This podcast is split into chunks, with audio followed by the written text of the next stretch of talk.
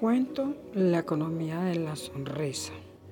Había una vez un rey sabio y bueno que observaba preocupado la importancia que le daban al dinero. Le preguntó a sus consejeros por qué tanto empeño en conseguir dinero. ¿Para qué le sirve?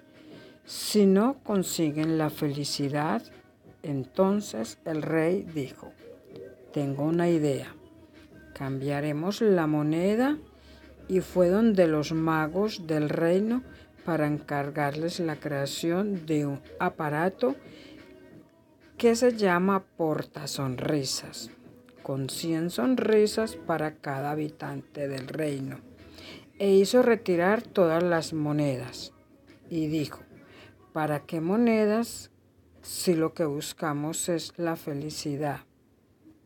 Y para encontrarla se debe compartir con el amigo o vecino.